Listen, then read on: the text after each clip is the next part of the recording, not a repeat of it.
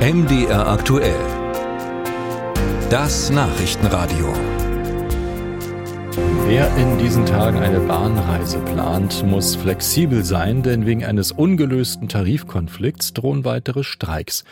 Die Eisenbahn- und Verkehrsgewerkschaft, die EVG jedenfalls, hat das jüngste Angebot der Bahn zurückgewiesen und lässt nun wissen, dass Warnstreiks unausweichlich seien. Der Personalvorstand der Deutschen Bahn, Martin Seiler, kritisiert das Verhalten des Verhandlungspartners. Wir haben der EVG ein drittes, erneut verbessertes Angebot vorgelegt. Die EVG hat das pauschal abgelehnt, ist nochmal auf ihre ursprünglichen Forderungen zurückgegangen und hat keinen Millimeter signalisiert, sich auf einen Kompromiss zu bewegen zu wollen. Zu sagen, wir sollen jetzt ein erneutes Angebot vorlegen, das wäre dann das vierte Angebot, ohne dass überhaupt ein Signal für die Kompromissbereitschaft besteht, ist keine Grundlage und die EVG ist nun eindeutig am Zug, entsprechende Signale zu senden. Sagt der Personalverstand der Deutschen Bahn Martin Seiler. Dieser Tarifkonflikt dauert nun schon seit Monaten, ohne dass sich etwas bewegt. Und deshalb haben wir darüber mit Klaus Weselski gesprochen, Bundesvorsitzender der Gewerkschaft der Lokführer. Er ist zwar in diesem aktuellen Tarifkonflikt nur Zuschauer, hat sich aber ein ziemlich gutes Bild machen können und er steht für einen ganz, für jemanden, der ganz harte Tarifverhandlungen führen kann.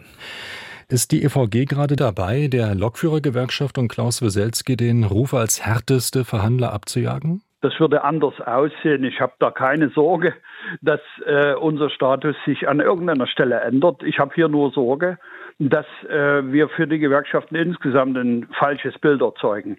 Denn ich nehme Verhandlungen wahr, die dem Grunde nach keine sind. Äh, man sitzt zusammen, hat keine Zwischenergebnisse, hat keine Informationen an die Öffentlichkeit, wo die eigentlichen Knackpunkte sind.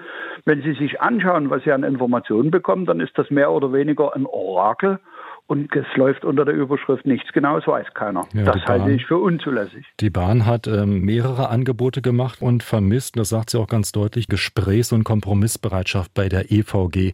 Ist diese harte Linie für Sie nachvollziehbar bei der EVG?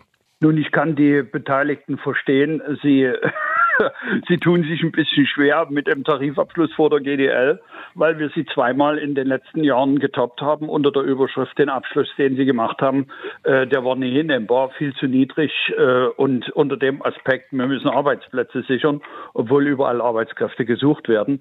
Äh, von daher kann ich es nachvollziehen, dass sie keine Lust haben abzuschließen, um dann von uns gesagt zu bekommen, wir haben ganz andere Forderungen und wir werden auch einen ganz anderen Abschluss machen. Aber so ist das Leben nun mal unter dem Tarifeinheitsgesetz. Die beteiligten Gewerkschaften verhandeln für sich und jeder erzielt ein anderes Ergebnis. Von aber, daher ist das ganz normal. Aber kann es denn richtig sein, dass die Bahn, dass auch die Bahnkunden darunter leiden, dass sich hier zwei Gewerkschaften überbieten wollen? Das hat überhaupt nichts mit Überbieten zu tun. Ähm, wissen Sie was? Wir in den letzten 15 Jahren haben wir zwei Dinge getan. Wir haben bei den Wettbewerbsbahnen einen sehr starken Angleichungsprozess nach oben gefahren unter der Überschrift, wir wollen zum einheitlichen Einkommensgefüge und zu einheitlichen Arbeitszeiten kommen. Und wir haben eine große Anzahl von Arbeitszeitverbesserungen in den Tarifverträgen hinterlegt. Nichts davon haben die Kollegen der EVG in den vergangenen Jahrzehnten getan. Das hat mit Aufschaukeln gar nichts zu tun. Wir machen Tarifverträge für spezielle Klientel mittlerweile nicht nur für Lokführer und Zugbegleiter, sondern auch für Fahrdienstleiter, für Werkstattmitarbeiter, aber immer spezielle Tarifverträge auf deren konkrete mhm. Arbeitsbedingungen abgestellt. Und das ist ein vollkommen anderes Herangehen. Aber teilen Sie den Eindruck, dass die EVG auf der Ausgangsbasis einfach stehen bleibt und die Bahn kann so viele Angebote machen, wie sie möchte, solange sie sich nicht genau in diese Richtung bewegt und zwar genau auf dieses Angebot zu, wird sich da nichts bewegen? Der Eindruck entsteht bei Menschen, die nicht im Detail stecken und als Unbeteiligte ungläubig schauen, äh, wenn wieder mit Arbeitskampf gedroht wird.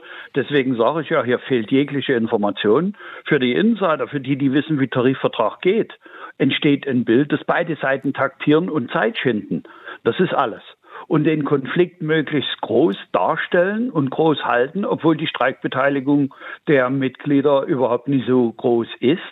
Würden ich halte also, es für für kritisch äh, die derzeitige Vorgehensweise, weil die Diskussion um Streikrecht immer weiter nach mhm. oben flackert unter der Überschrift kritische Infrastruktur. Bei den Lokführern, Sie haben es angesprochen, ist relative Ruhe. Der aktuelle Tarifvertrag mit der Bahn, der läuft bis zum Herbst, bis Oktober dieses Jahres.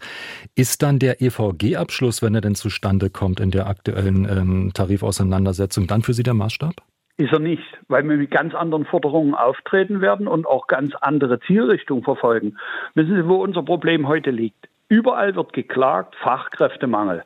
Wir haben im direkten Bereich und hier ganz konkret in den Schichtsystemen des Eisenbahnerwesens ein Problem, Menschen dafür zu begeistern. Wie wir diese Arbeitsbedingungen attraktiver gestalten. Und ähm, ich habe 30 Unternehmen, die sind ab 30. Juni äh, aus der Friedenspflicht. Hören Sie da was, dass wir die mit Streik bedrohen? Im Gegenteil, wir haben hier mit den Arbeitgebern gesessen und haben mit denen eine Strategiediskussion geführt. Und da sage ich mal, äh, die Ruhe, die, äh, wir in Tarif- und Sozialpartnerschaft mit 62 Unternehmen haben, die scheint nicht zu gelten für die Deutsche Bahn. Das liegt aber an, an dem Management, das diese Deutsche Bahn AG führt.